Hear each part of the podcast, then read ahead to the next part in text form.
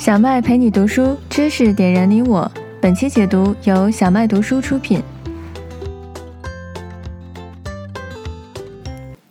你好，欢迎来到本期的小麦读书。今天呢，我为大家解读的是一本澳洲商业地产类的好书，叫做《The Engines of Wealth》啊，中文译名《财富的引擎》。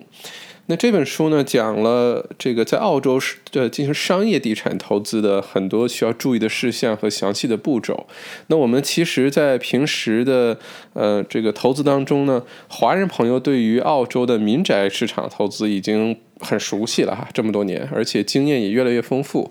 呃，这个起起伏伏也都见到过了，各个类型的房产、公寓啊，呃，house 啊，还是联排别墅，也也都有很多的设计。包括现在我们这个，嗯，这个华人圈里面的很多的地产中介呢，也都是以民宅呃为主，所以办的各种讲座呀，平时做的很多活动啊，让我们有很多的机会去接触这些呃澳洲的民宅投资。但是呢，商业地产投资相对来说就要少很多啊。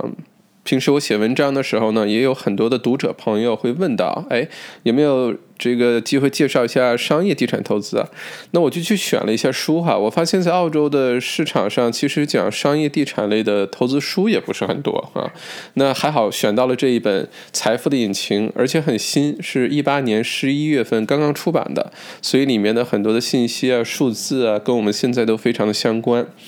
那这本书的作者是谁呢？叫做 Philip King 啊，菲利普呃金，King 这是个姓，是个国王的意思哈。这个不知道他的祖上到底是干嘛的，呃，能叫 King 这个名儿哈。我们暂且这这个解读当中就管他叫老王，好吧？啊，King 国王老王啊。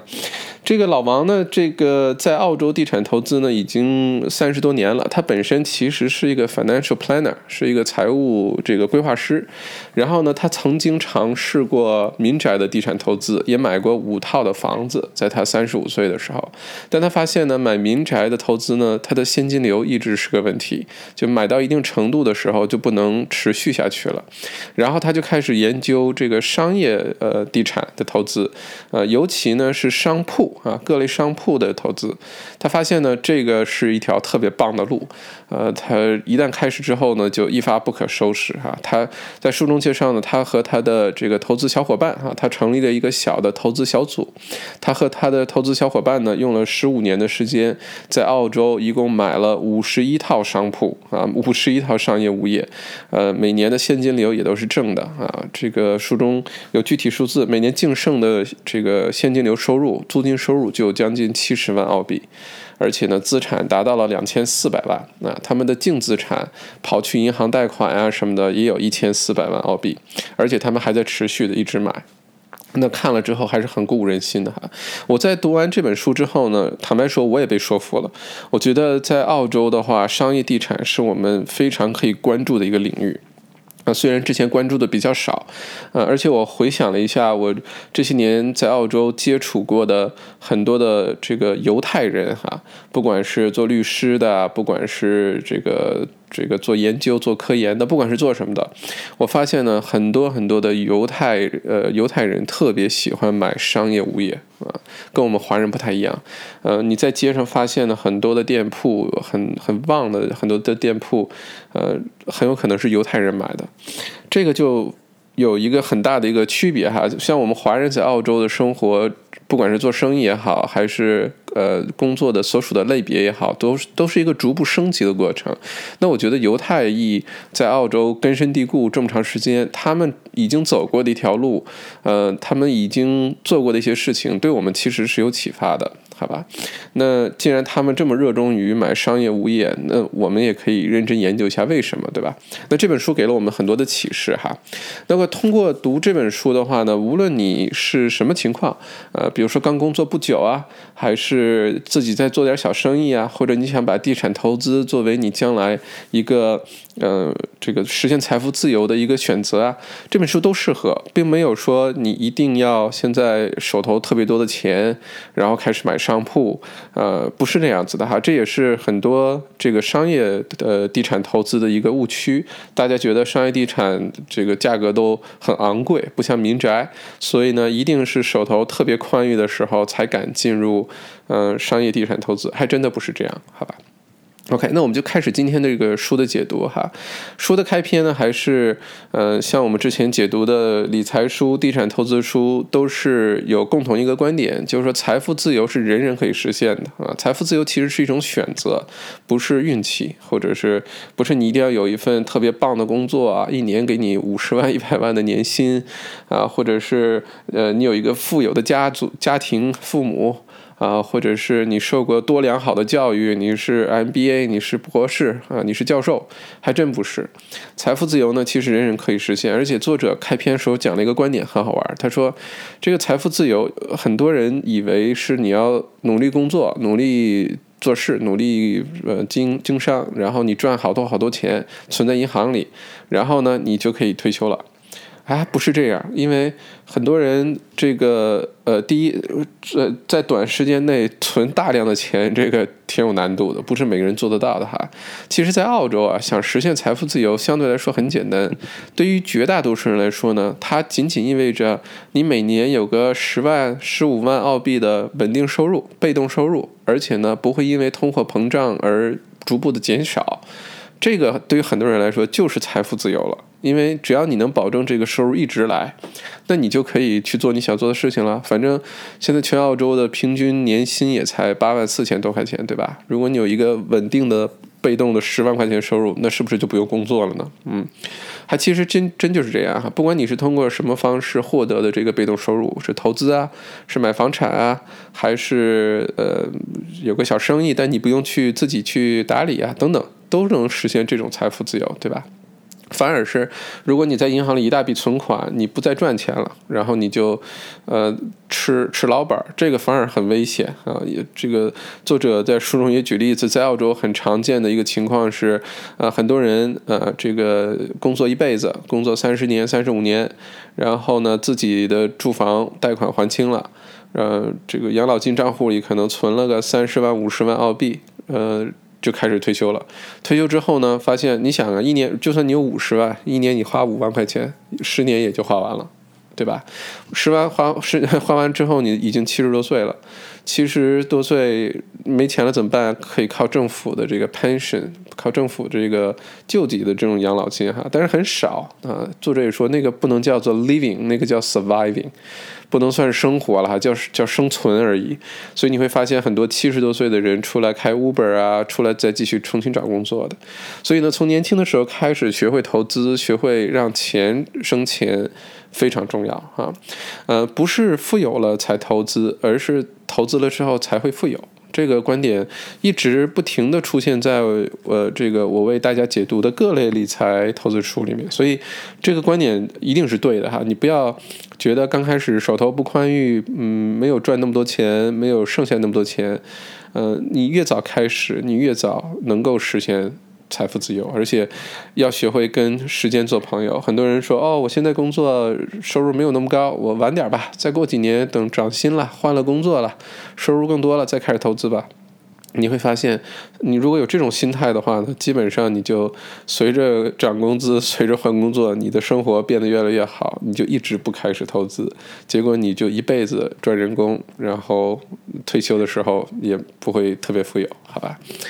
然后呢，说这个老王问说，嗯，你在想要致富的时候，想要创造财富的时候，你应该问谁的建议？这很有意思啊。他说，你应该问财务规划师吗？财务规划师的主要这个动力来源在于卖保险，卖各种各种金融理财产品来赚佣金。所以，财务财务规划师、财务呃这个计呃叫什么理财计划师、理财规划师。还真的不一定是你应该去问的那个人，而且很多的，你要是了解这个 financial planner，他是怎么拿到他的牌照啊等等，你会发现他并不需要多高超的呃金融知识或者多么丰富的投资经验啊就可以获得牌照。嗯，有些理财规划师的经验，说实话未必有你多，他只是有那个牌照，能够合法的给你一些投资建议，或者合法的卖给你一些理财产品而已，好吧？那律师和会计呢，也不是你应该去寻求好的建议的人，因为他们的角度不一样。律师啊，呃，这个会计啊，其实很大程度上是保护你的啊，他未必能帮助你出击啊，去创造财富，但他可以保呃，保护你不去损失啊，这个不赔太多钱。而且律师和会计也没有接受过专业的训练，教你怎么去投资啊什么的，对吧？呃，所以作这个作者老王的建议是，你要想学会创造财富，你就跟那些已经创造了财富的人。啊，如果你身边有那些百万富翁啊，甚至千万富翁、亿万富翁，那就特别好。没事多跟他们聊天这些人其实一旦自己走过了这条路，已经创造财富呢，很多是非常愿意跟你分享的。他并不介意把自己的小秘密就这么藏着不跟你说哈，这还真不是。我平时接触过的。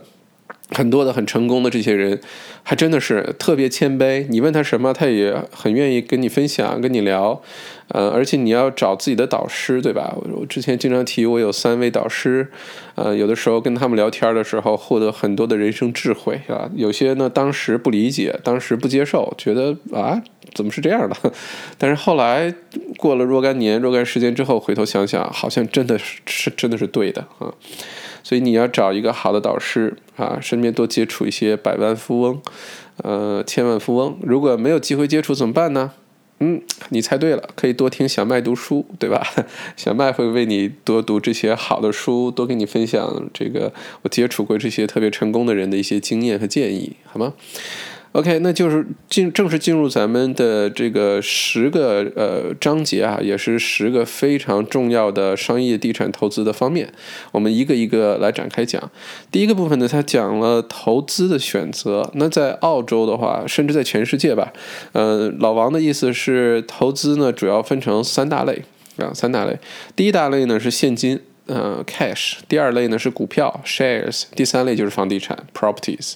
那现金这个展开呢，可以包括定期存款啊、政府债券啊、短期借贷啊等等等等啊。那现金的投资呢，其实有很多的挑战，就是呃，首先呢，当利率低的时候，像在现在呃，我们在解读这本书的时候，这个全世界的各主要经济体、各个国家、各个国家的央行，现在利率都特别特别低，对吧？很多国家都是历史最低的时刻。那如果利率低的话呢？你这个现金存在银行几乎没什么利息，然后再加上通货膨胀率，通货膨胀率的意思就是说每一年呢，这个根据消费者物价指数，我们的钱会贬值的，现金会逐步贬值。那在澳洲现在平均百分之二、百分之二点五啊这个水平，嗯，如果说你的钱一百块钱存在银行里，你存了十年、二十年之后。它的购买力就不是一百块钱了，它会贬值的。那如果你的利息比你的通货膨胀率还要低的话，那是注定要贬值的。你存在银行里就是等着，就是等着慢慢的变穷。所以，如果是你有现金的话呢，一定是要把它转换成一种投资，而且这种投资的类别呢，不管是什么，都一定要跑得赢通货膨胀率。好吧，如果碰通货膨胀率百分之二点五每年，你的投资回报一定要超过二点五，否则你就是在赔钱，是逆水行舟，不进则退哈。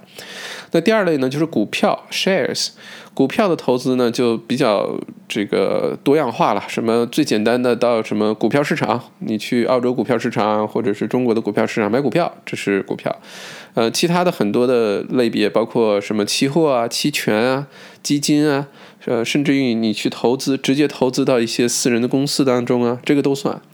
但这个的挑战呢，是像股市的的确确能够创造很多财富哈。嗯，如果你对股市很精通的话，它的肯定是一个嗯。为你赚钱、实现财富自由的一条选择，但是虽然大家都懂得这个道理，但真的能做好的人其实并不多，因为这个里面需要大量的呃经验、大量的知识，而且需要不停的关注和分析。呃，当然它的风险系数相比较其他像房地产啊什么的也比较高一些，所以股市里面这真是这个水能载舟，亦能覆舟。有的人通过股市大赚，有的人通过股市大赔啊，这个要。完全看自己，当然，投资股票也有一些其他的办法，比如说你可以买一些指数啊，呃，什么澳洲前两百公司的这个指数啊，或者是买一些呃这个呃这个有国际股市和澳洲股市结合的这种指数啊等等，这个就变变得简单很多哈，这费用也低一些，嗯，但它还不是一个最稳妥、最安全的一种投资，但。小麦在这里觉得呢，股市呢也非常值得我们认真研究。我们可以用比较稳妥、自己能够承受的风险范围的方法去投资股票，也未必就一定要远离股市哈。呃，之前。讲解的那个《The Barefoot Investor》啊，这个白手起家里面作者呢就非常推荐投资股市，尤其是投资那些特别稳妥的那些股票，尤其是什么指数啊什么的啊，这个长期下来呢，它可能嗯你也不用那么操心，而且回报率也确实不错。不过这个风险大家是要考虑清楚的，好吧？最后一个呢就是房地产。啊，properties，房地产呢，呃，它详细的分呢也分很多类，比如说我们华人接触最多的民宅啊，这个公寓啊，house 啊，呃，联排别墅啊都算。然后呢，包括办公楼啊，现在呢，办公楼小型的办公室呢有点供给过剩，但大型的什么 A 甲级写字楼呢，呃，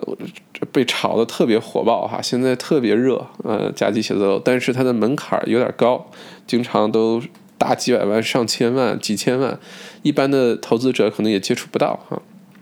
然后就是零售商铺，也就是咱们今天这本书着重要讲解的。其他还有像工厂啊、农地啊、空地啊、开发用地啊等等等等啊。嗯，那本书呢主要讲了就是这个商业地产当中的商铺这一个细分的类别。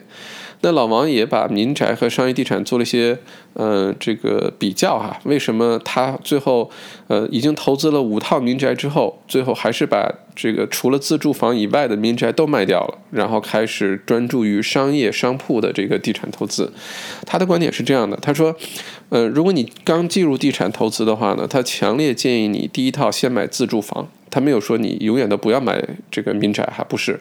他认为你第一套应该买自住房，因为自住房呢，从税啊，从嗯各个方面来说，都在澳洲都特别有优势，就它可能是你避税也好，你积累第一批第一笔财富也好的一个最有效的一个一个方式，所以第一套先买自住房，买了自住房之后，你可以开始关注。买商业物业，呃，我们之前讲解的书，像七步为营啊等等，是说你一直可以持续的买带土地项目的民宅，对吧？十年买六套，你基本上也可以退休了。那这个这本书的作者老王的观点是，你先买个自住房，之后开始买商业物业啊。他的观点，呃，这个理由呢有这么几点。第一个呢，他说这个民宅的投资啊，呃，在澳洲市场上，民宅地产的投资者是商业地产投资者的四十倍，四十倍哈，就是市场上有非常多的民宅投资者，但是没有那么多的商业投资者，而且澳洲呢，百分之七十的民宅是自住的。啊，那如果是这么多的地产投资者，再加上这么高比例的民宅的自住的人群的话呢，那有一个 有一个点很重要，就是大家在买民宅的时候，尤其自住的民宅的时候，往往是凭感觉买，就是他喜欢住在这儿啊，他选择的是这个生活方式，他喜欢这个街区，他喜欢靠海近，他喜欢这里安静等等，并不是出于一个理性的投资的角度去买。好吧，很多人买自己自住房的时候，的确不会想哦，我要通过这个赚多少钱，而是说我愿愿不愿意住在这儿，家里人住在这儿是不是会很舒适，对吧？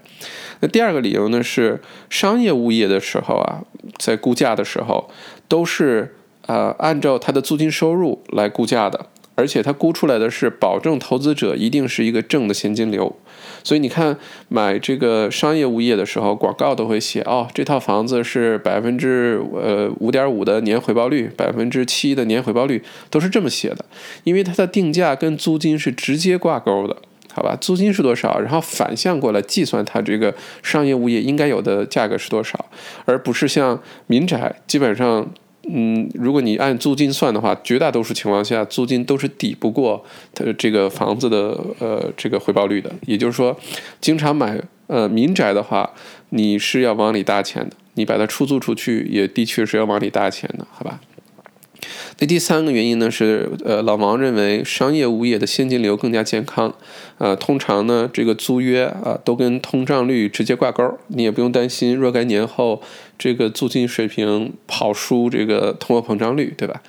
呃，第四个呢是他认为民宅呢空置率的频率比较高，比如说，嗯，很多房子每一年、每两年就会换一次租客，然后每次换租客中间呢可能有个两周到四周的空置期。好吧？虽然这个控制期往往不长，但是这个频率比较高，而且每次换租客啊什么的都需要一些维护啊、维修啊等等。呃，商业地产就不是了，商业地产尤其商铺的话呢，一签租约三年、五年，甚至十年、十五年都有。呃，一旦签完之后呢，这个租客呃换的频率会非常的低。但是我这里小麦这里要提醒一下，就是，呃，虽然是频率低，但是商业物业呢，呃，一旦空起来，有可能空的很长时间啊，空个半年、一年，甚至空个一年两年的都有，所以这个是其中一个风险，大家要理解哈，嗯。那第五个呢是说，商业物业的租客更爱惜这个房产，哎，这是真的。你像如果民宅的话，如果是租客不爱护房子，对吧？偷偷在里边抽烟，或者是弄得乱七八糟、脏兮兮的，这个挺常见的。尤其是一些学生公寓啊等等，呃，或者是有一些特殊的族裔的人群租过的房子，里面的味道都去不掉哈。但是商业物业不是，因为商业物业，尤其商铺，商家是租来之后要用这个经商赚钱的，所以他会非常爱惜这个这个物业，他会呃好好的去打理它，有坏的地方会及时去修它，每天卫生啊各方面都会弄得很好，对吧？所以这一点的确是一个优势来着。那再下一个呢？是老王说，商业地产的维护费比这个民宅相对来说要低啊。维，因为经常你买店铺的话，就是呃三面墙，一个地，一个棚，一个玻璃的门面，基本上很多就是一个壳，对吧？你买的商业物业，呃，如果店铺的话哈，呃，很多时候都是租客需要自己进去去装修。然后他装修完，如果搬走的话呢，你作为房东，你还可以要求他把这个装修的东西都拆掉。所以其实如果只是一个壳是房东的话呢，的的确确没有太多需要维修的东西。即使有的话呢，也比民宅要少少不少啊。这是这个。然后再下一个呢，是说这个商业地产的租客啊，更愿意按时交房租啊，因为如果他不按时交房租，他这个生意就说明做不下去了。嗯，而且如果违约的话呢，他可能本来生意做得挺好的，呃，如果租约出问题的话呢，房东也是有权就把他赶出去的。所以这一从这些点来说。这个商业物业的租客更愿意及时交房租，民宅就不好说了。民宅有的遇到一些比较头疼的一些租客，可能花几个月时间你都赶不走他哈。呃，这个而且澳洲的这个法律明显是偏向租客的，因为认为租客是弱势群体，所以是偏向租客的。所以有的时候遇到这种麻烦租客的时候，作为房东真的头疼。但商业物业这方面的头疼可能会少很多哈。那最后一个呢？老王是说，商业物业的租客呢，大部分都有自己的住宅啊。他在签租约的时候会呃放入个人担保，也就是说，他这个生意有什么问题了，他不能交租金了，但至少呢，他有他的自己的自住房作为抵押、作为担保的时候呢，他还可以嗯呃这个从从从房东的角度来说，你有多了一重保障。而租呃如果是出租房的话，民宅的。这个出租房的话呢，就不是了。绝大多数，呃，租房子的人其实是没有自己的物业房产的，只有一个四到六个星期的押金。有的时候，一旦租客搬走的时候，对房子造成很大损害的时候，你这个。放金，你这个押金还不够那些维护维修费，然后你想去告租客多要点索赔，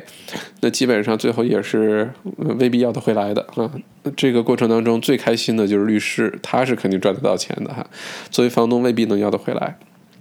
那这个八点呢，就是老王把民宅和商业地产做了一个比较，这也是为什么他最后开始选择了商业地产投资的主要原因。OK。那这是第一个部分哈，就是投资的选择啊。这个看了现金，看了股票，看了民宅，看了其他类别的各种房产之后呢，最后老王这个书的作者选择了商铺的投资。那第二部分呢，详细展开了说他在选这个商铺投资的时候有哪些选择的标准哈。首先呢，他认为这个商铺一定回报率年回报率要在百分之七点五左右。啊，百分之七点五左右，嗯，这个回报率其实呃比较呃，比较合理的有点偏高，这是我小麦的看法。因为现在如果你在墨尔本去找商铺的话，经常百分之五、百分之六啊，最常见。那如何达到百分之七点五呢？之后我们会这个书中会讲到哈，如何去谈判啊，如何去给 offer 等等。但目标是年回报率在百分之七点五，它也有它的理由。七点五呢，杂七杂八的一些费用啊，印花税啊，律师费啊，扣掉。然后最后你再加上你的银行贷款，可能是百分之四、百分之五左右左右。如果这个数过低的话呢，你就不是正的现金流的投资了。那投资商铺的最主要的原因就是为了创造正的现金流。好吧，所以这个年回报率很重要。第二个呢，是要在人口聚集的地方，不要在那种很安静的小镇上，或者这个这条街上现在就有好多的这个空置的店铺，那就千万不要，好吧？那第三个呢是，呃，目前这个租客。呃，已经在出租的租客的租约至少至少要六个月以上，千万不要租客的租约快结束了，这个时候才去选它，因为万一要这个租客不续约的话，等于你面对空置的问题，那你的这个呃现金流会不会能很快的跟得上？不确定。所以呢，呃，作者呢建议是尽量不要去买正在空置的店铺哈，已经空置的店铺最好不要。嗯，那如果这样的话，大家可以想象，墨尔本现在有些街区，像这个 Bridge Road 啊，Richmond 的 Bridge Road，还有那个呃 South Yarra 的 Chapel Street，现在这个街上的空的店铺特别多哈，几乎三分之一。甚至二分之一的店铺都是空着的，那这个时候呢，你在选择商铺的时候，在这些地方就要格外格外小心，甚至是不是要现在去选不知道，因为你买了之后，如果好长时间找不到租客，那你的现金流一直就是负的，你要一直自己付各种各样的费用，付房贷，付这个呃市政费等等，好吧？所以尽量选已经有租客，而且剩的租约比较久的，嗯，这个。呃，作者呢也说，这个本着这几个标准呢，选择出来的商业物业，呃，才可能是正现金流。只有满足了正现金流，你才可能持续的借贷和持续的购买，最后能买个十几二十套甚至更多的商铺。如果这些房产都不是正现金流的话呢，你自己就要通过其他的方式来获得这个正现金流。你说是经商也好，工作也好啊，但这个呢往往是比较有限的，或者说在短时间内很难迅速提高的。所以呢，还是要呃在选商铺的时候就选择可以自身就是正现金流的，对吧？呃，这里呢，他就比较了一下，说民宅，呃，大部分是负现金流，所以你买买买买到四套、五套、六套的时候，可能就要停下来了，啊，呃，这个最后呢，买民宅是为了追求资产增值，对吧？Capital gain。如果你买民宅是为了追求现金流的话，那这个定定定位可能是错的。所以呢，大家也不要觉得买公寓啊，或者买什么可以做民宿 Airbnb 的一些公寓可以产生正的现金流，嗯，这个。想法未必是对的，因为那个产生的正现金流也不一定是呃会很多，即使是的话呢，它是不是可持久的？比如说呃像民宿市场，现在 Airbnb 这个前两年墨尔本呃很火哈，这个很多人的公寓交割之后就都做都做短租了，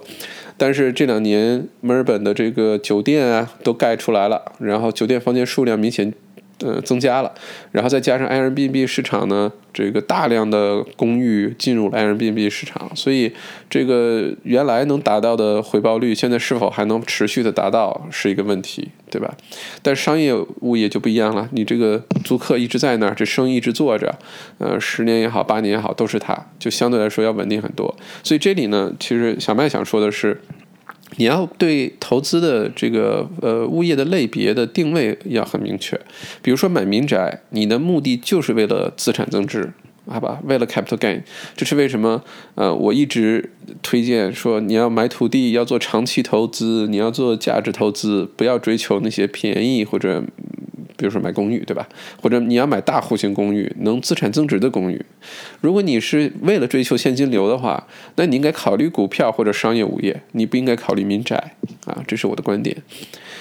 OK，那继续往下说的话呢，是就来到了这个第三个部分哈，就是说，呃，叫做重新定义澳洲梦。那不管是澳洲梦还是中国梦哈，呃。大家都觉得说一定要有一个自己的房子，一定要住在属于自己的房子里。这个梦可能不太一样的是，中国中国梦呢是不但要有自己的房子，而且要有好多套自己的房子。对于澳洲人来说，没那么那个，没那么夸张。澳洲人就觉得只要我有一套我自己的房子就可以了。但这个梦呢，对于现在的澳洲年轻人呢，也越来越遥远了。因为现在的这个房子的可负担性一直是个很大的话题，也是政府每次什么大选呀、什么做预算案啊都会很关注的一件事情。呃，你要知道，从现在一个澳洲的年轻人从毕业找到第一份工作，然后开始攒钱、攒钱、攒钱，一直能攒够他第一套房子的首付钱。就几万块钱、十万块钱、八万块钱吧，能攒够这个钱，现在平均需要七年的时间，而且这个时间在逐步的延长，所以呢，可负担性会越来越是一个问题哈。而且老王在书中也举一个例子，说现在呢，在澳洲买民宅，跟他年轻的时候比呢，当时他买第一套自己住房的时候呢，呃，只是他年收入的四倍就可以买一套房子了，就可以住了，在悉尼的南部。那现在算下来的话，到了他儿子这一代呢，嗯，同样的差不多的年收入的话，基本上要十倍啊，你年收入的十倍才能买下来自己的一套自住房，而且要买的比较远一些，这就是一个这个负担性的问题，嗯。那 如果你想要这个进入民宅市场投资的话，那作者开玩笑说有这么几个办法，你可以进入攒这个首付。第一个呢是自己慢慢工作攒钱喽，嗯，攒个七年八年，要不然就靠父母。在澳洲现在父母帮忙买房也是一个很常见的现象哈，不要认为西方国家父母对孩子到了十八岁就不管了，还不是。现在父母帮孩子，澳洲父母帮孩子买房的很多。嗯，要么呢你就等房价暴跌，但这个说实话有难度。就算是这两年澳洲房产，呃，进入这个调整期啊，有所谓的这个呃下跌，但是能跌到你能，呃，很轻松进入房产市场的水平也不太可能。而且回到刚才那个数据，呃，澳洲市场百分之七十的都是自住，就算下跌也是跌那百分之三十的，是吧？所以，嗯，不要等这个了，要不然你就继承遗产，要不然中彩票，这个都不太现实哈。那如果你是想选择商业的物业来作为投资的话呢，它也有一些挑战。那第一个挑战呢是借贷比例通常相对低一些哈，百分之六十五到百分之七十。这是借贷比例，不过我呃身边有过这样的案例，是说呃有百分之百借贷成功过的，就是完全用这个商铺租客的租约，现在收入租金收入水平加上现在这个贷款利率很低，结果呢最后百分之百呃贷款成功的，我 我有遇到过哈。那第二个作者说的挑战呢是呃需要一个利息保险啊，通常呢是这个贷款利息部分你的收入要超过它一点五倍。但如果你是全职工作啊，或者你在经商啊，呃，尤其是在这个物业本身收入水平现金流为正的时候，哈，那基本上这都不是问题，嗯。最后一个呢，在接触商业贷款的时候，有一个非常重要的一个点呢，叫做 whale。whale 就是像鲨鱼那个词，W A L E，它是个缩写来着。它的四个单词缩写是 weighted average lease expiry，就说有的时候你一个租约五年，那你买这个物业的时候，它还剩多长时间？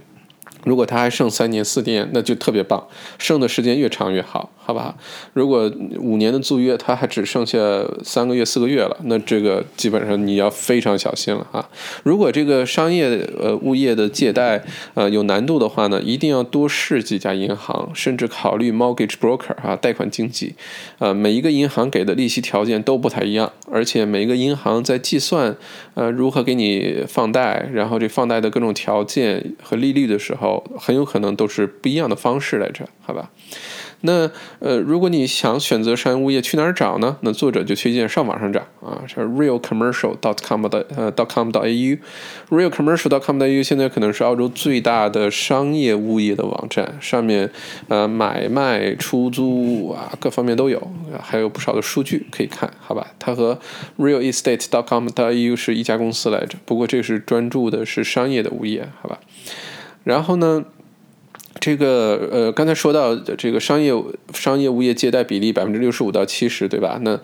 如果你想进入这个市场，你会问了，那我那百分之三十的首付哪儿来？靠自己存款呢？呃，有点慢，对吧？因为你买一个五十万的商铺，你也要攒个十来万块钱了。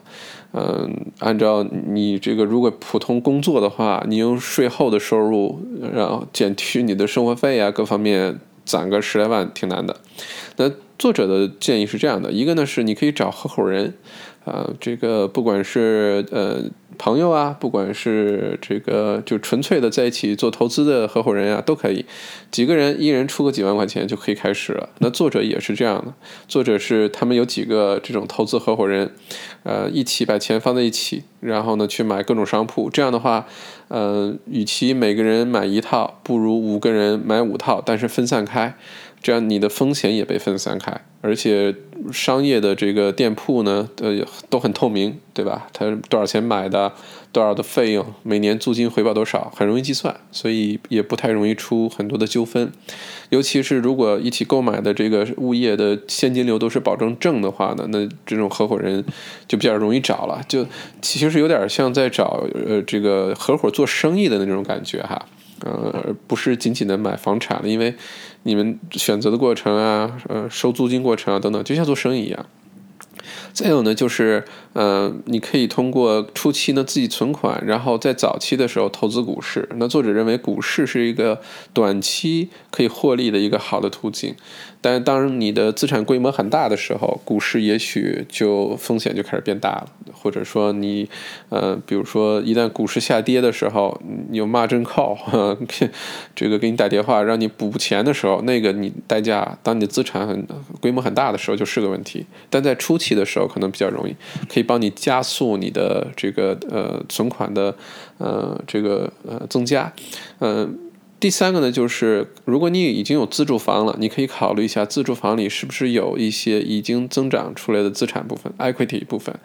啊，如果你的房子六十万买的，呃，过了三四年，你可以呢可能发现现在这个房子涨到七八十万了，甚至更多了，那么它里面就有额外的 equity，你可以跟银行商量把它拿出来，作为你商业地产的投资的一个启动资金，好吧？嗯，老王也推荐了两家银行啊，一个是 Bank West。就是 Bank West 其实是 Commonwealth Bank 联邦银行的一个呃下属的一个一个银行，呃被它收购的。还有呢就是 ING Direct，ING 就是咱们白手起家那个书的作者推荐的那个橙色橘红色信用卡信用卡橘红色银行卡的那家公司 ING，呃这两家是这本书作者自己用过的银行，体验还不错的，他只是推荐而已。你也可以去找你体验好的银行，甚至是贷款经纪啊。这是这些，那就来到了下一部分了，就是说，在呃，开如果你真的想要开始选择呃商业物业投资的话，你要有个什么心理准备呢？就是这个时间的周期你要充分了解。呃，作者用了十五年买了五十一套，啊，他们还是几个人一起合伙去做的这件事情。那如果你自己是从零开始的话，那你要有足够足够的耐心哈，足够的耐心。这个过程一定是一个幂次呃曲线，就是刚开始的时候非常慢，呃，然后一旦进入那个关键的那个节点之后，你开始呃加速增长。好吧，所以刚开始的时候要足够耐心。作者说，通常呢，第一套商业物业从你开始攒首付到你能买到，可能已经需要几年时间了。如果你已经准备好了，不管是家里帮忙，或者你有存款，或者是等等原因吧，你可以开始了。那么呢？通常来说，从第一套到第二套也需要一个四五年的时间才能完成，然后之后的从第二套到第三套，第三套到第四套，然后逐步这个中间时间会越来越短，你会越来越快，因为，嗯，你一旦名下的房产多了之后，这些房子都在给你收租金，都在增值，那你就不是一个人在战斗了，对吧？是一个小部队在一起赚钱，那就越来越快了。那通常，嗯，按照老王的说法呢，他投资的这些商铺呢，每年的资产回报率通常在百分之三左右。就除了正向的现金流以外，它的稳年，呃，每年的这个呃 capital gain 啊，资产增值也有百分之三，就是两边都有增长，很棒。嗯，基本上你可以定个目标呢，是七年买三套商铺。七年买三套，你七年买三套呢，十年可能就能买到五套六套，也是跟我们之前那民宅那个思路差不多哈。刚开始慢，后来快，所以刚开始要有足够的耐心。那作者呢，在书中也提到了为什么要去买这些商业物业哈，呃，是其实是为了保护你自己和家人的未来，和你能真的实现财务独立。我们刚才在开始的时候有介绍过，说在澳洲很多人。嗯，这个到了退休之后，反而出现呃钱不够花的时候，因为现在寿命越来越长，如果你的养老金不够多，然后生活的成本也增加，那这是个问题。那在澳洲呢，其实小麦也同意这观点哈，一直坚定的认为你不能光靠养老金，养老金是一个很好的投资工具，因为它的税的优惠特别多，但是真正的好的呃这个你真正意义的养老金哈，应该是房产。你应该在你退休的时候，不管你几岁退休，三十岁退休、六十岁退休、七十岁退休，你退休的时候，如果你名下有几套房产，商业的也好，民宅也好，而且贷款已经还的七七八八了，那就是你最好的养老金。不管这个时候经济发生什么情况啊等等，真的需要钱的时候，那时候一套房子平均价可能也一两百万了，你是就卖掉一套房子。手头现金就足够了，好吧？卖两套，你基本上退休生活就无忧了，对吧？所以呢，这个也是这本书作者老王的一个观点，就是你从现在开始买这些商业物业，其实很大程度上是为了你退休之后不再为钱发愁，而且就算是你离开这个地球了，你的家人还能一直受益，因为这些商业的房产一直会留下来，一直带来正的现金流，呃，然后一直增值啊。嗯，所以呢，即使如果一旦进入了商业物业投资呢，也是同样的观点，是要长期持有，好吧？除非是有人给你特别好的 offer，嗯，尽量不卖，尽量不卖，一直留着。那作者说呢，在他的这个呃投资生涯当中呢，遇到过一次他实在没有办法拒绝的，是他有四个店铺。呃，一起，他花了一百多万买的，结果过了几年之后呢，有开发商愿意花四百多万把它买走，因为他们要在那儿改批文，可以盖公寓了，所以愿意出很高的价钱去买。那对于作者来说，说那我没办法拒绝了，我就把它卖了。那呃，其他的时候呢，就都是呃尽量的长期持有，然后保质保证这个现挣的现金流，它还能资产增值，然后一直积累，一直积累，一直积累。好吧，而且在投资商业物业的时候呢，其实呃要关注的其呃是现金流的收入，而不是资产增值部分。虽然它每年也有这个稳定的资产增值，但这并不是你买商业物业的原因。你买商业物业主要就是因为它的正现金流啊。回到刚才我们说的一个点，我在这在这里再强调一次啊，是说你买民宅就是为了资产增值，哪怕你每个月往里搭钱还贷款。你为了是资产增值，如果你买民宅为了现金流，这个定位是错的。如果你为了买投资房产增加正现金流，那你就应该考虑商业物业，是这么是这个逻辑。但如果你买了商业物业，就不要去追求它的资产增值了，它会有，但不是你买商业物业的原因，好吧？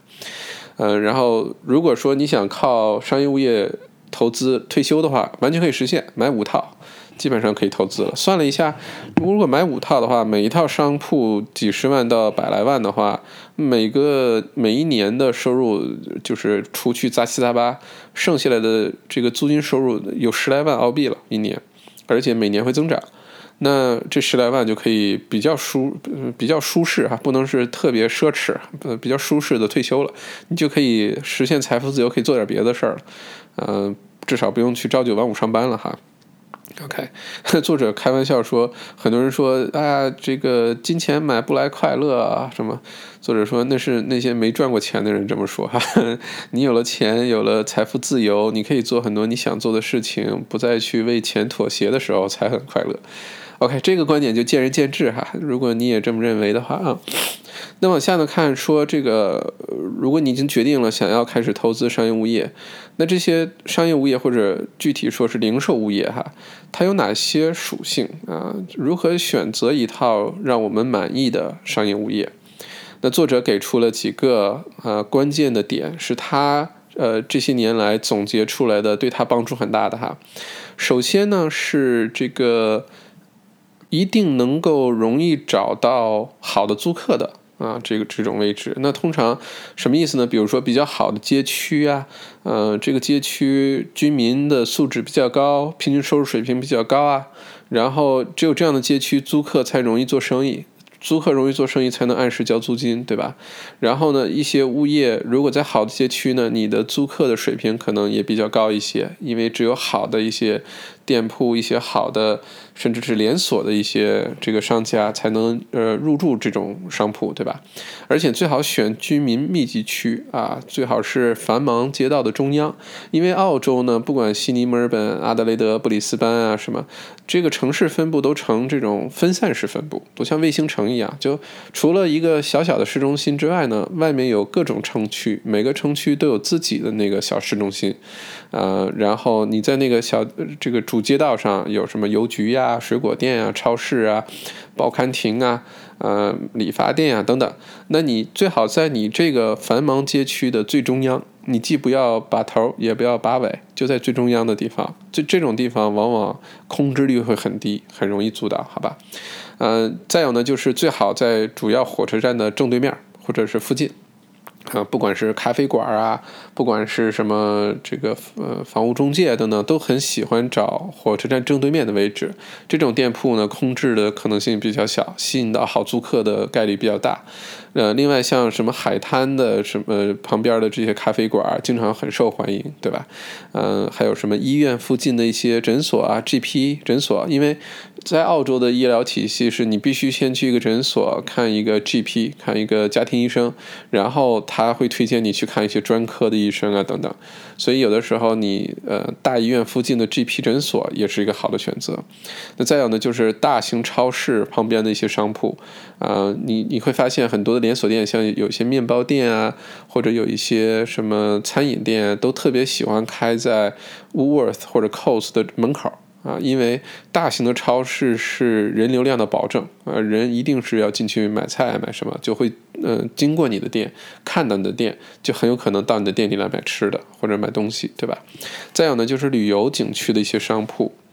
嗯，也是很值得考虑的。只不过呢，要考虑的就是这个季节性的问题哈。嗯，最后呢，就是大型办公楼附近的商铺，有些像市中心或者是呃。靠近市中心的一些位置，如果有一些大型办公楼建造出来啊，一个楼里就几千号人，那这种楼下的商铺往往都非常受欢迎，啊，无论是开咖啡店、开餐饮，还是开一些零售，都非常受欢迎，所以这也是一个好的选择。嗯，作者自己在选择的时候呢，他通常会选择，呃，有一种这个区域划分叫做 B two neighborhood center，就它并不是大型的购物中心啊，不像 Cheston 啊，不像 Westfield 购物中心，它不是。这个定位呢是那些，呃，CBD 以外那些我们刚才说到的 suburb 那些城城区里面啊，城镇每个小城区里面的那个呃商业街那个区的划分叫 neighborhood center。啊，通常呢，这个当地的政府在规划的时候呢，呃，一个区就只会规划这么一块儿啊，最多两个地方，呃，周围再立刻批出一个全新的一条街都可以盖商铺的这种概率非常小，所以你将来也没有那么多的竞争啊。而且呢，作者有一个三公里原则，就是，呃，如果你看中了哪个店铺，呃，商铺它准准备出售了，你要充分的了解一下这三公里都有什么。都有哪些其他的店啊？有没有特别好的租客啊？有没有什么很好的这个呃办公楼啊？里面是不是很多的人工作啊？呃，周围的住户的水平是什么样啊？等等啊，三公里原则。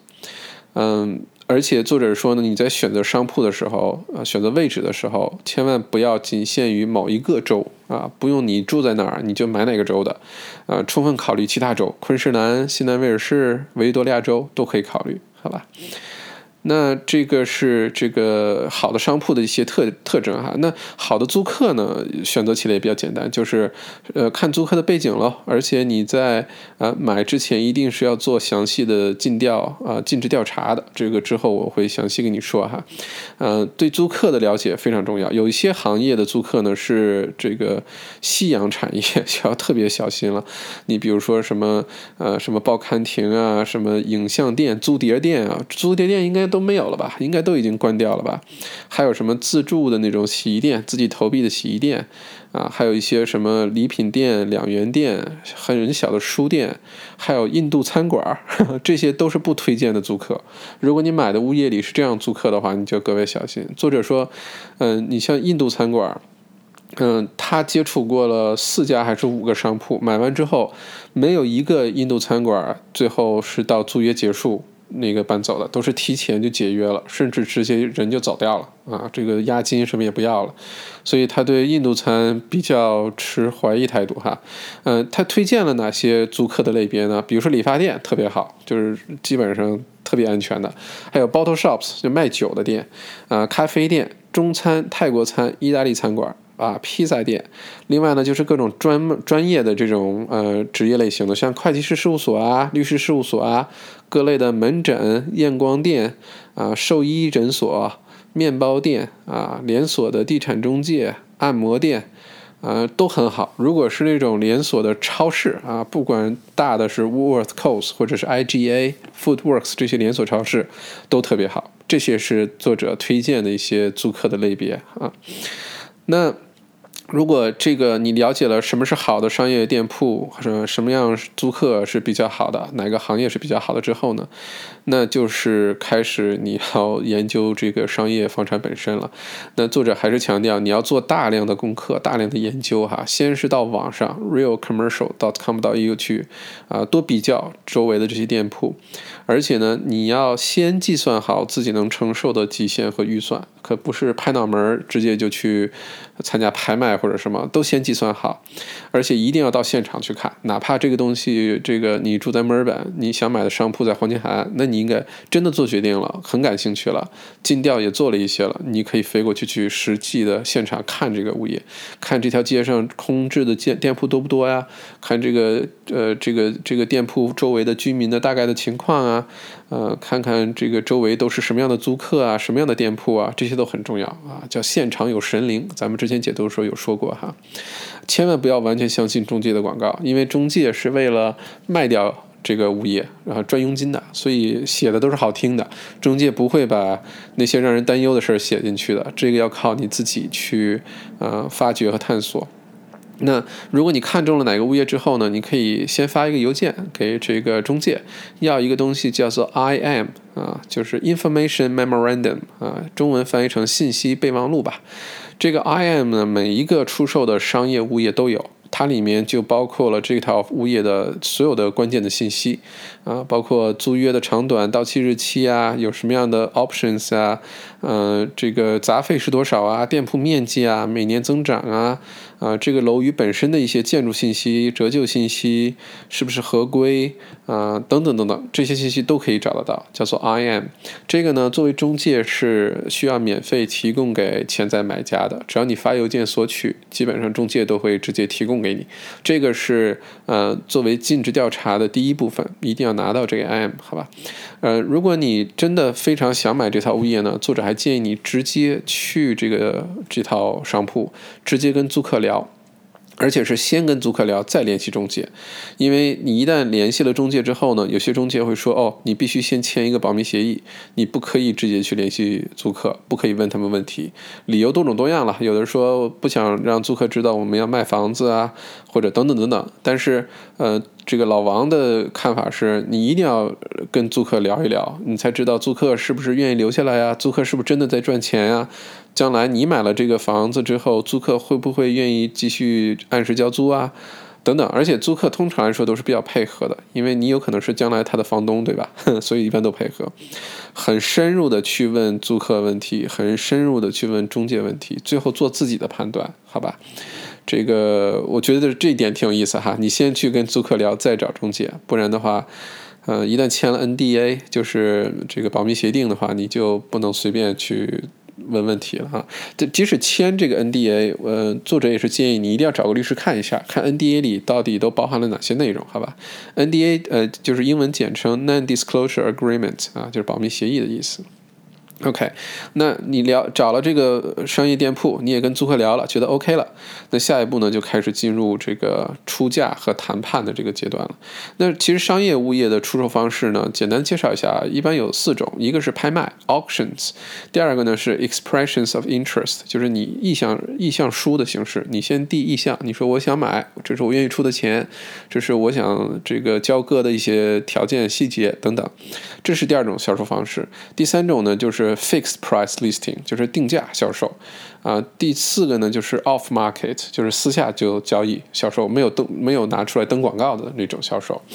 那作者呢最喜欢的是这个定价的销售啊，最不喜欢的是拍卖，因为拍卖呢经常。这个价格会过高，你就失去控制了。而且，拍卖之前你要做大量的功课，而且很多的这些尽调都是要提前付费的。可以多的时候可以一两万块钱，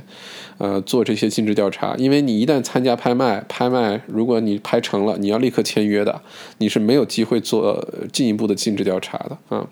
那如果是这样的话，你去拍卖之前已经花了一两万澳币了，做尽职调查，一旦没拍卖成，这个钱是打水漂的。啊，所以作者不太喜欢拍卖这种过程。好在呢，现在在商业交易当中呢，百分之二十呃的交易呢是拍卖完成的，而且大部分是比较大型物业，两百万以上的，或者是里面的租客是大型连锁商超这种呃用于拍卖的比较多哈。呃，否则的话呢，很多呃都是这个意向式的销售或者是定价销售。那定价销售作为作者最喜欢的购买方式呢，它其实不是定价说一百万就一百万，不是的，是你可以给 offer 的啊，你可以跟他谈判的哈。而且在这个时候呢，也一定要坚持自己的回报率目标百分之七点五哈，一定要坚持。呃，除非有其他原因，所以呃。否则不要轻易的妥协。你可能觉得将来你买了这个商业物业，将来可以做开发、做其他的，你有更好的回报的那个点和原因，那可以。否则的话，你不坚持的话。百分之五，百分之五点五买下来，呃，刨出去银行的利息，刨出去一些杂七杂八隐藏的费用，你会发现这个物业根本就不是正的现金流啊！你不会拿到钱，还有可能会往里搭钱。尤其在利率变化、利率回升的时候啊，现在很低，但过两年、过几年利率回升了，那你就变成负的现金流了，就不值了，就失去呃投资商铺的意义了，好吧？然后呢，在整个出价谈判过程当中呢，作者是推荐你一定要足够的耐心，好吧？千万不要只爱上一套物业，然后呃，非得劝自己去买，不用，好的机会有的是，这套没有，下一套。而且呢，同一时间最好多谈几套。你多谈几套呢，你有了其他的 offer 的时候呢，你会更加的这个呃沉着啊，更加的有耐心去谈嗯这个谈价格啊。嗯，如果你自己刚开始。对购买商业物业不是很确定的话呢，作者也建议你可以找一个叫做买方中介。你像卖方中介，就是你看了广告去联系的那些中介，他们服务的是卖家，他们的佣金来自于卖家，所以他都是为卖家说好话的这个去服务的。你。刚开始的时候，你也可以找一个买方中介。买方中介是你要预预先先付给这个中介一部分钱啊，这个多少钱的都有了，基本上市面上，呃一两万块钱，呃甚至两三万块钱啊都有。然后呢，你把你的条件开好之后呢，买方中介会按照你的要求会去给你找这样的物业回来，找回来之后，然后来帮你。这个去谈判呀，帮你去做各种的联络呀、尽调啊，帮你把这些工作做完。你自己没有经验的时候呢，这个钱其实是很值得的，好吧？呃，可以帮你少走很多坑，每个坑可能都不止这些钱啊。不过买房中介这个概念对于咱们华人来说还是比较新，呃，这个对于澳洲来说特别旧，就是很久了。呃，这个很多专业的投资者都有一个买方中介，帮他们出去找各种房子啊，找各种呃。这个投资的机会啊，然后去谈判啊，什么完成这些事情，然后作为专业的投资者，你就直接出钱，最后就行了。有人帮你把所有的这些调研都做完哈。不过我们华人可以，呃，开始理解这个概念，买方中介，其实民宅也好，商业也好，都值得去关注一下。因为，呃，虽然是预先收费了，但是买方中介一，他就如果他收了你的费，他就不能收对方的费用了，因为在澳洲这个法律是中介只能收一边的费用，好吧？那如果他收了你的钱，他就是为你服务的，他所有的利益都要跟你一致才行。嗯，而且的的确确有经验的买方中介能帮你少走好多好多弯路。你可以刚开始用买方中介，之后你觉得自己上手了，你就可以自己来，或者是你当你房子多了，嗯，买的多了，你可以就找一个好的买方中介一直合作，一直来帮你找东西，对吧？嗯。然后呢，就这个进入了下一个环节，就是尽职调查和交割这一个章节实在是太重要啊！买商业物业的尽职调查太重要了。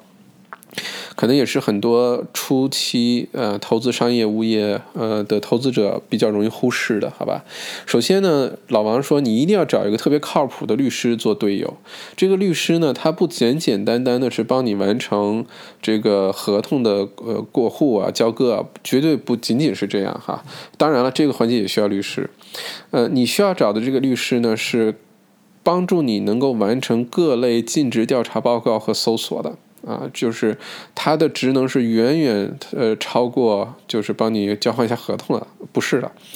嗯。我们一会儿会详细说这个尽职调查报告都包括哪些内容哈，呃，不过你在选择一个好的律师的时候呢，这个老王也有几个推荐的原则。第一个呢，是你买的物业在哪个州，你的律师就找哪个州的，因为每个州的法律有的时候还不太一样，啊，一些规定也都不太一样，所以，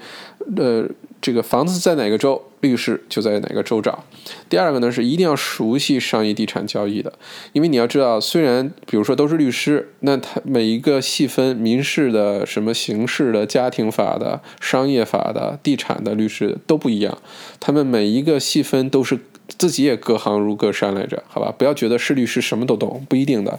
而且呢，即使是地产律师，专门从事商业地产的和专门从事民宅的也是两回事儿。啊，这个中介也是这样，你不要觉得一个中介、商业地产中介和民宅中介是一回事，不是的，因为它涉及到的法律法规、流程，呃，相对的要求都不一样，所以你要找，一定要找一个专门是商业地产的律师，好吧？像这样的律师也很多。第三个呢是，如果你这套房子预期两三个月内要交割，呃，你问他是不是要去度假，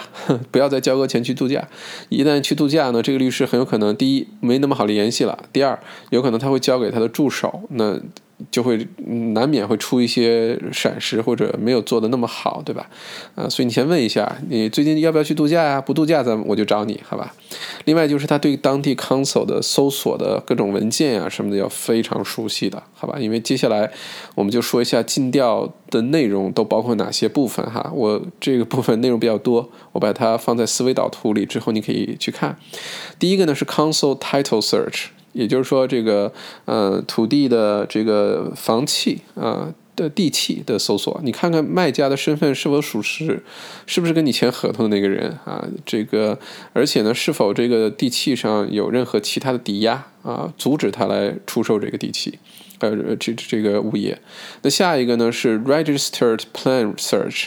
这个呢是也是到 console 去找这个呃规划图的是呃搜索呢，上面会有这套物业的边界线、土地面积。还有呢，会有这个叫做 the lot number，the lot number 就是你不要看一个街道上有门牌号啊，三十五号什么史密斯大街，那三十五号只是街的门牌号而已。在 console 的图规划图上呢，它有一般有个叫 the lot number，L O T，这个呢号码是有可能跟街道那个号码不是一样的，你一定要对应好，因为在合同上经常会写 the lot number，然后那个街的地址也会写，好吧？这是 plan search，下一个是 flood search，就是这个洪水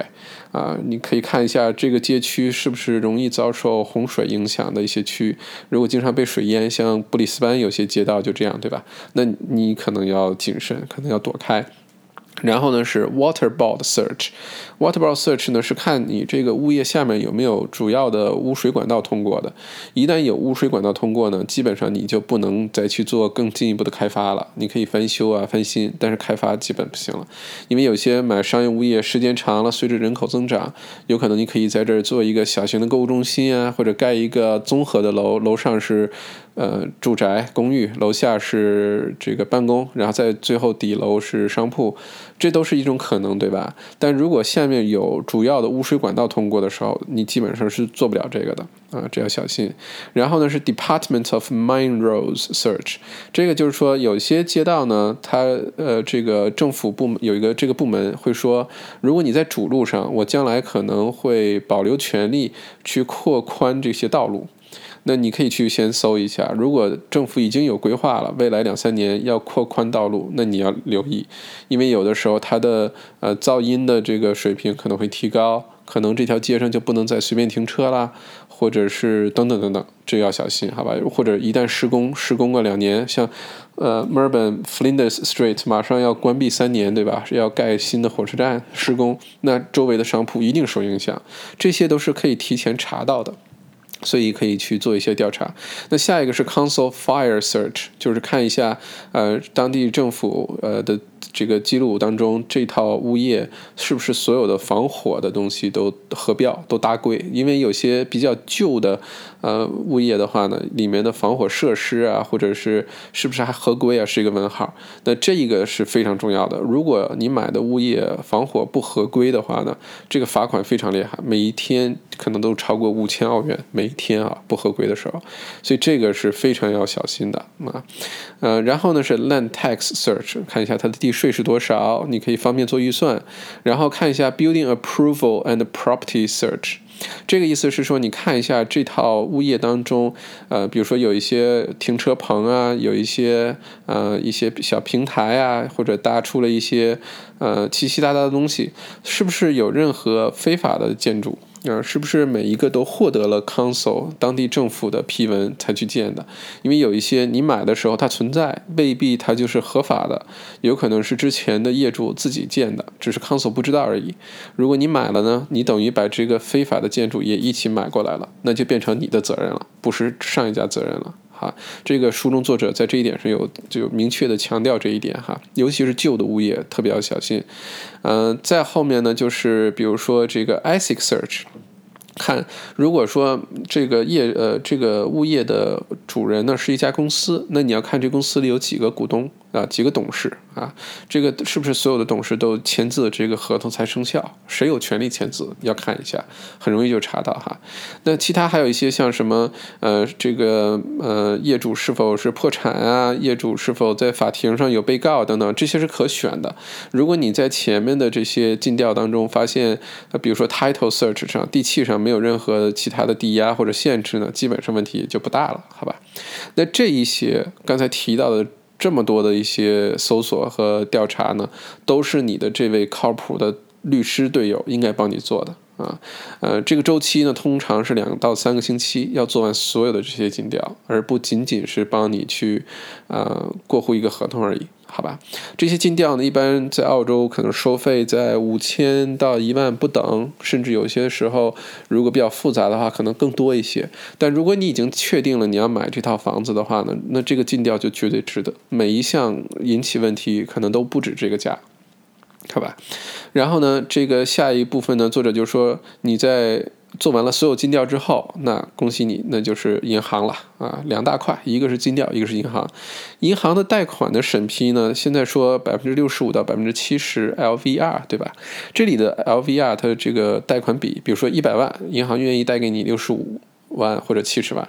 这里这个 LVR 的 V 呢是 value，是估价，银行的估价，并不是你的合同价格，所以你不要觉得你这个物业，呃，最后是合同是一百万准备买，你就能按照一百万去贷款，不是的，这个是你们的合同价，银行去估价的时候可能会认为这个物业只值九十万，那银行会按照九十万的百分之六十五到七十来给你放贷。这你心里要有一个准备，好吧？如果说最后你发现银行的贷款比例实在太低，或者是对这个物业的估价太低，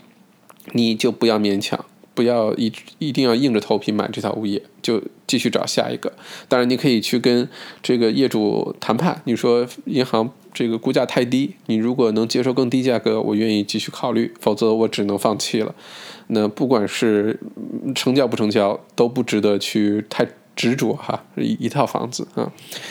那在做完了尽调和做完了这些银行的贷款的这个都确认完之后呢，最后呢可以让你的这个律师出具一面呃出具一份书面的呃尽职调查报告的结果。律师呢一般会愿意做的，他会呃以这个邮件形式也好或者报告形式也好，一条一条的写出来，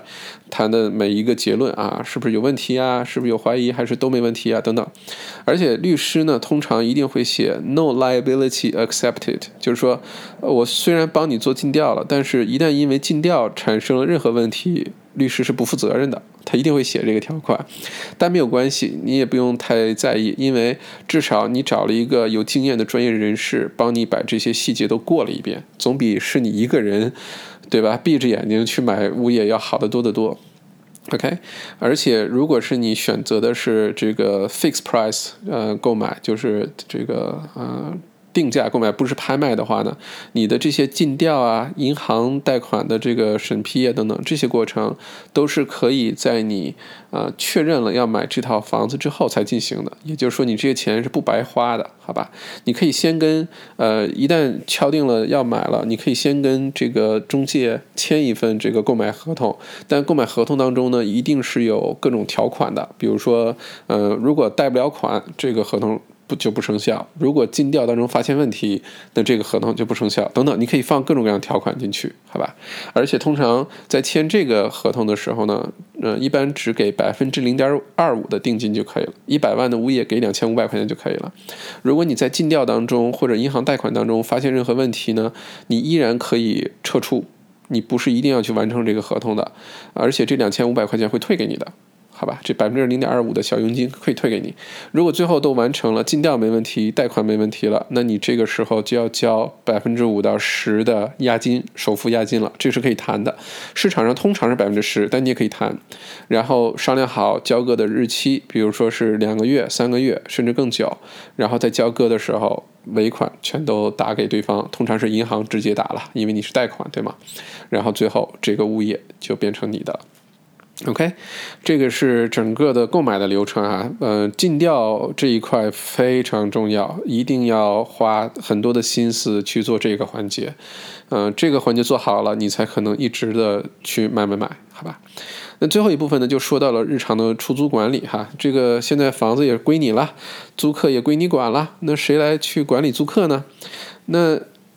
可能一个比较偷懒的办法是直接找一个好的这个出租中介帮你管，对吧？但是作者也说呢，其实最好可能的情况下是亲力亲为，因为这个民宅呢出租可能找中介比较好，因为涉及到的问题很多，而且经常换租客，每年每两年换租客。但是对于商业物业呢，一旦建立起来之后呢，其实需要的工作量并不大，可能每个月一到两个小时工作量而已。就是每个月出一张这个租金的账单，然后每一年出一个全年的财务报告，然后其实基本上没什么其他东西了，然后。其他就是付什么市政费啊，什么杂七杂八的这些费用啊，很多还都是呃租客来付的，你只要付房东那部分就好了，好吧？所以呢，这个呃老王是建议自己亲力亲为。他说他之前在刚开始的时候白天全职工作，然后他有五套商业物业，他自己都搞得定。后来物业多了之后呢，他老婆变成他们这五十一套房子的全职的出租经理了，所以还是他们自己来打理了。只不过是，呃，这个变成他老婆的一个全职工作了哈，因为五十一套确实。每一套每个月花一两个小时，那你乘以五十一，一个月下来也不少工作量了 啊。如果是跨州或者离你太远的呢，你可以找一个好的出租中介，但你可以逐步的观察是不是慢慢自己能够接手。如果每个月真的就是发发账单没有什么其他事情的话，那可能真的就不需要找一个中介了。尤其如果你这个店铺商铺原来就是空的，就是一个壳，就是水泥墙、水泥地，一个玻璃的那个门面。都是房呃租客自己去装修的，那中间产生的很多维护维修，其实也是租客自己去做的，那就更不需要你去啊有一个中介帮你打理了，好吧？那这个中介费省下来，也会给你改善现金流。当你房子多的时候，它也是一笔不小的开销来着，好吧？嗯。不过，这个老王建议呢，你要是投资的商业物业呢，日常当中一定要买保险，一定要买保险，好吧？保险呢，基本上分三种，第一个是 building replacement cover，就是说一旦发生地震啦、火灾啦、什么极端天气了等等，这个这个楼、这个房子地虽然在，房子没了怎么办？有这保险，这个保险通常是租客来付的啊。下一个呢是这个 public liability insurance，就是公众责任险。就是谁，嗯，不小心在你门口摔倒了，在你店里面摔倒了，然后住院了，这个甚至更严重了，那这个费用呢，要用这个公众责任险来担保。公众责任险通常也是租客买的啊，而且有，呃，一般有明确的要求，买个两千万澳币的，这个两千万不是你付两千万澳币。保险费不是，是它 cover，呃，一旦出问题，它能一直保上限到两千万澳币，啊，这个公众责任险通常也是租客买。还有一个保险呢是 rent cover，rent cover 就是说如果出现任何问题，租客跑掉啦等等原因，嗯，这个租金是有损失了，这个呢有个保险，这个保险通常是房东自己买。好吧，所以这三类保险，building replacement cover 这个楼宇的呃之后重建的这个险是租客付，呃公众责任险租客付，呃 rent cover 如果你租金收入的保障是房东自己付啊。再有呢，就是一定要按时做防火检查，每年做按时这个防火检查，这个是房东的责任来着。房东可以委托给中介，或者是跟租客一起来完成这个，但一定要做好吧。嗯，最后呢，就是如果是呃租约到了，呃或者你买的时候这个物业是空的，那你就要招新的租客，对吧？那在招新租客的时候呢，建议一定要找当地。口碑非常好的，最好历史悠久的中介帮你完成，呃，完成出租。因为呃，一个商铺的出租啊，它有两个部分，一个是出租，一个是之后的管理，对吧？管理你要是能自己来最好，如果出租的话，最好找当地的中介帮你完成，他可以帮你做广告，他可以帮你去跟这个潜在的租客交流、谈谈判等等。嗯，你也不想天天去跟各种各样的人去谈，对吧？天天接电话。OK，这就是日常管理。那这十个呃部分呢，就基本上把我们进入呃商业地产投资，尤其商铺投资的方方面面就给概括掉了，好吧？嗯。的的确确是一本好书，我读完之后，呃，真的还是那句话，被说服了。我觉得现在接下来我要很认真的研究商铺的投资，哈，是一个很好的组合来着。如果说能呃找到那个平衡点，你买民房，然后追求民宅的这个资产增值，然后买商业店铺给你带来更多的现金流，然后你买更多的民房带来更多的资产增值，这个循环。一建立起来，这个平衡建立起来之后是非常 powerful 的啊，是非常好的一个组合来着。OK，这就是这本呃这个呃商业地产好书啊财富的引擎啊，为你解读到这里，这个时间比较长啊，因为内容很多。那其实对于我们华人的呃地产投资者来说呢，呃总结起来就几点：第一呢是不需要只关注民宅。也完全可以关注一下商业的地产啊，商铺的投资。嗯，这是第一点。第二点呢，是关注商铺投资的时候，要充分理解它跟民宅是完全两回事儿。你原来民宅投资的那些经验，呃，那些知识，有可能都都不适用。你要重新的、认真的去理解，呃，这方面需要的知识、需要的技能，而且你需要找好的团队，比如说好的律师啊、好的贷款经纪啊等等。好吧，再有呢，就是其实对于华人来说，很多是海外投资者，那这个商业店铺的优势就体现出来了。因为商业店铺呢，首先跟民宅比，对于海外人士来说，没有额外印花税这一项。你要是海外身份投资者买澳洲的民宅，你要付百分之七、百分之八的额外印花税，本地人不需要付的，好吧？就等于你买这房子。比本地人多付出不少的一个代价，但如果买商铺是一视同仁的，买商业物业是一视同仁的，好吧？没有这个额外印花税。另外呢，现在这个时候呢，很多时候商业店铺的贷款，呃，比民宅要更加容易。啊，就像我刚才提到的，我的确遇到过一个案例，很成功，就是他这个房子里的租客质量很好，然后租约还剩个很长，八年、九年的租约，啊，租金完全可以负担掉现在的贷款，还是正现金流。最后呢，这个做贷款的时候完全没有看。这位买家个人的收入水平，或者是你有多少存款，放了一个百分之百的贷款，呃，完全按照租约放的贷款。那这个就厉害了，而且也不管你是哪什么身份，海外身份、本地身份都不管。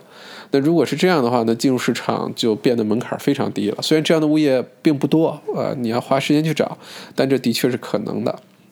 OK，